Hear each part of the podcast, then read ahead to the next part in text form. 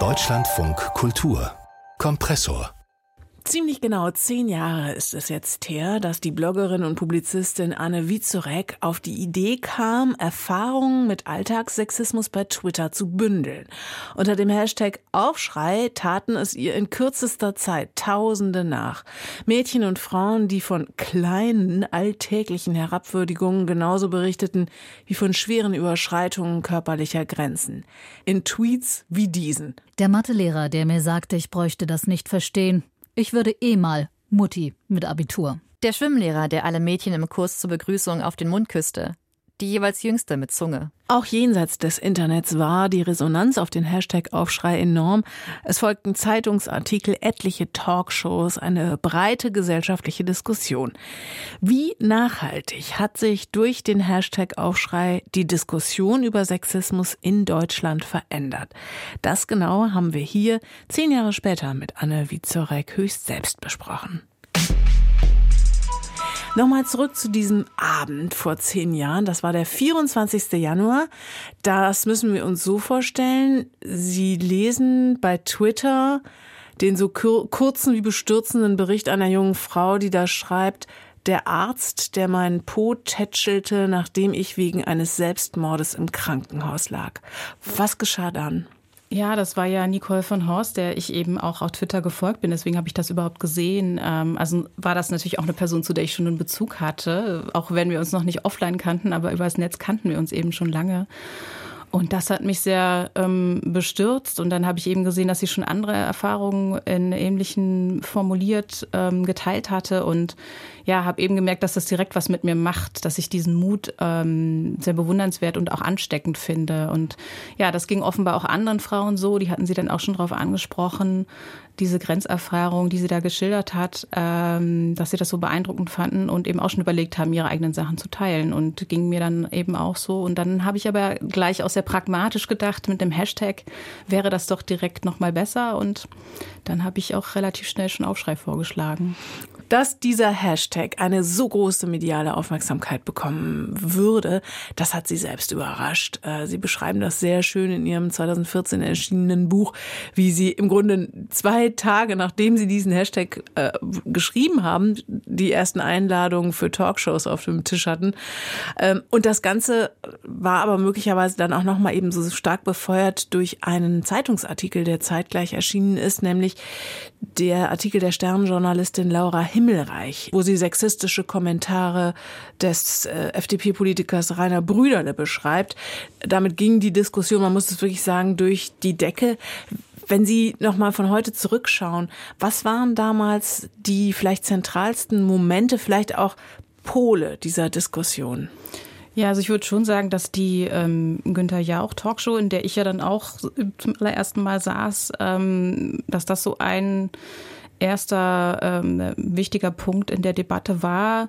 Wobei, wenn man die von heute nochmal rückblickend anschauen würde, würde man auch mal merken, also es dreht sich schon sehr um diesen Fall Rainer Brüderle, obwohl gerade Aufschrei ja auch klar gemacht hat, naja, das ist halt ein Fall von vielen. Wir haben hier ein strukturelles Problem. Deswegen gibt es auch so viele Betroffene, die hier ähm, ja, Erfahrungen zu berichten haben, leider.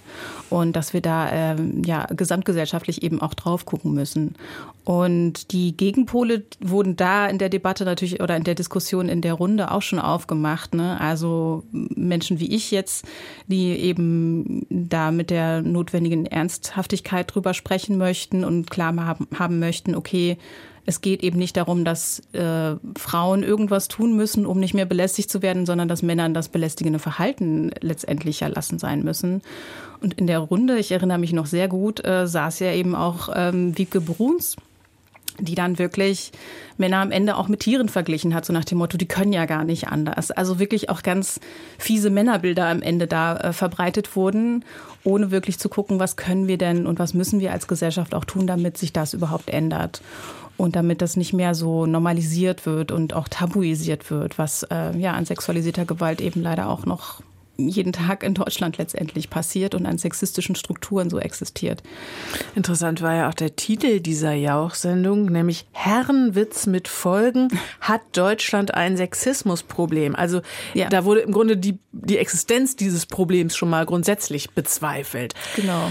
Ähm, Sie sind viel in Talkshows gewesen, haben zahlreiche dieser Shows absolviert, ja wirklich äh, ungeübt und aus der Kalten. Das äh, erfordert ja doch auch eine gewisse, einen gewissen Mut.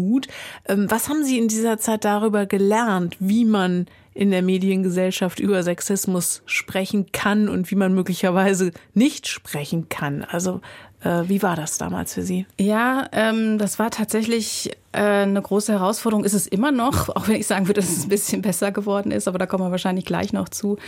Mm, also, wo ich schon gemerkt habe, was äh, für viele vorstellbarer war, darüber zu sprechen, war, wenn es um sexuelle Belästigung am Arbeitsplatz ging, weil da die Hierarchien einfach sehr viel klarer sind. Aber wenn wir sozusagen in anderen gesellschaftlichen Sphären sprechen, ob es jetzt in der Beziehung ist, in familiären Konstellationen und so weiter, dann war es für viele schwerer vorstellbar, dass da auch Geschlechtermachtverhältnisse äh, herrschen, weil einfach unsere Gesellschaft so aufgebaut ist äh, über patriarchale Machtverhältnisse oder eben sexistische Machtverhältnisse, wo Männer in dem Sinne höher gestellt sind als Frauen und Menschen anderer Geschlechter schon mal gar nicht existieren und komplett wegignoriert werden sollen.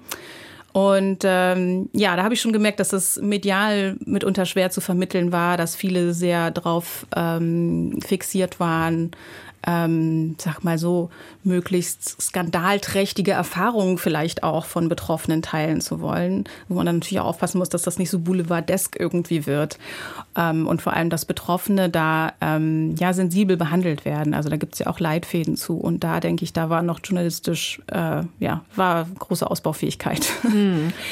Sie und auch viele andere haben ja in der Folge dieses, dieser Debatte auch zum ersten Mal massive Erfahrungen mit digitalem Hass und Gewalt machen müssen müssen. Wie war das damals für Sie?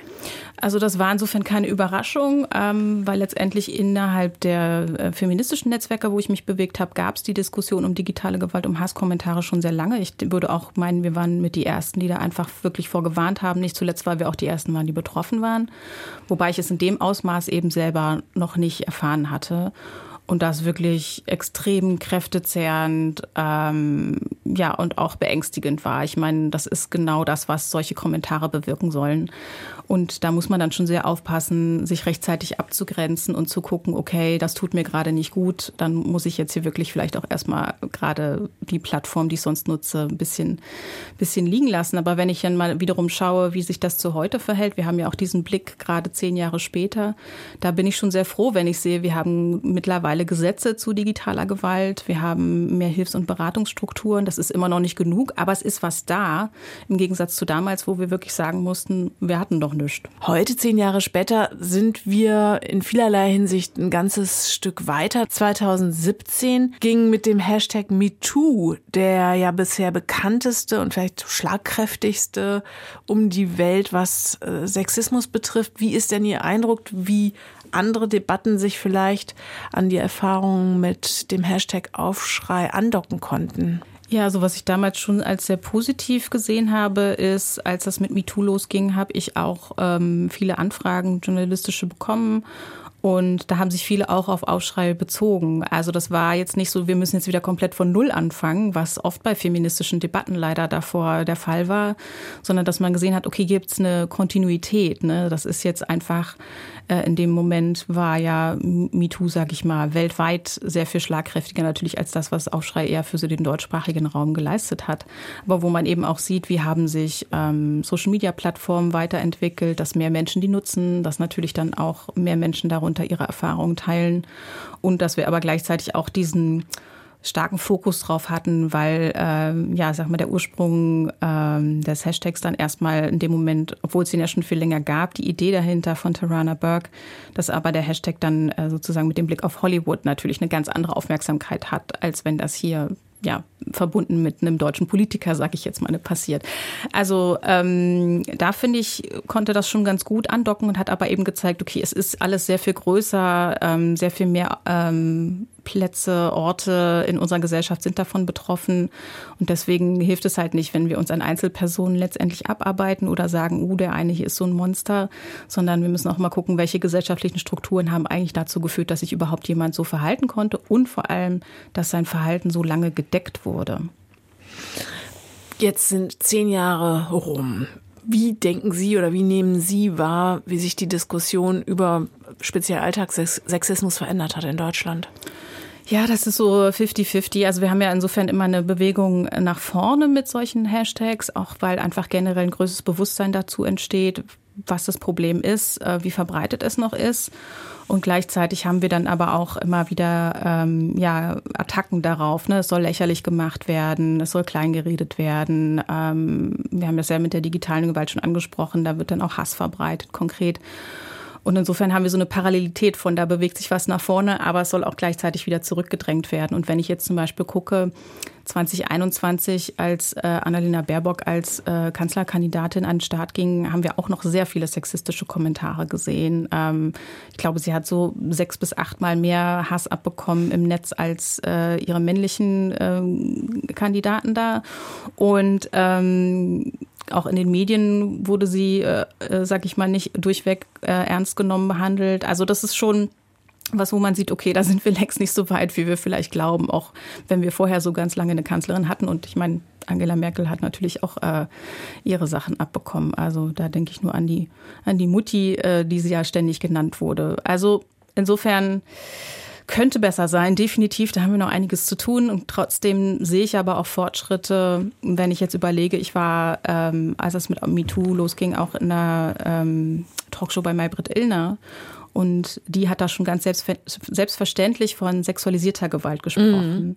Also ein Begriff, der eigentlich aus dem feministischen Diskurs kommt. Und ich finde es sehr gut, dass diese Expertise mittlerweile auch im journalistischen mhm. Rahmen ähm, ja ernst genommen wird. Stichwort Medien. Wenn Sie ähm, aus heutiger Sicht nochmal die Möglichkeiten einschätzen sollten, wie kollektive Erfahrungen überhaupt äh, Debatten anstoßen können, sind es dann tatsächlich vor allem die sozialen Medien, von denen diese Schlagkraft ausgeht? Oder würden Sie sagen, es sind nach wie vor genauso die klassischen Medien? Also wie und wo denken Sie, könnte heute so eine Debatte überhaupt noch groß rauskommen oder ihren Ursprung finden?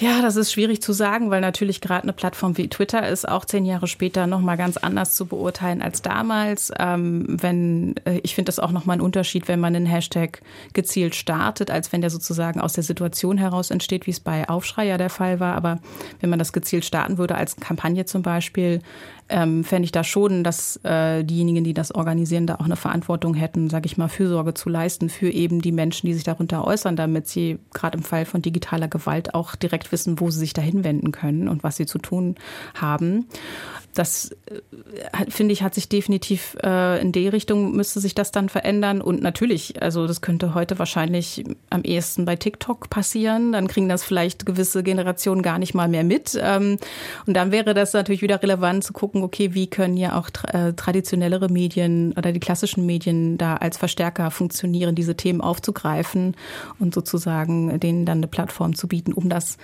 außerhalb dieser jeweiligen Social-Media-Plattform auch verbreiten zu können. Aber ich glaube, generell ist es schon noch möglich.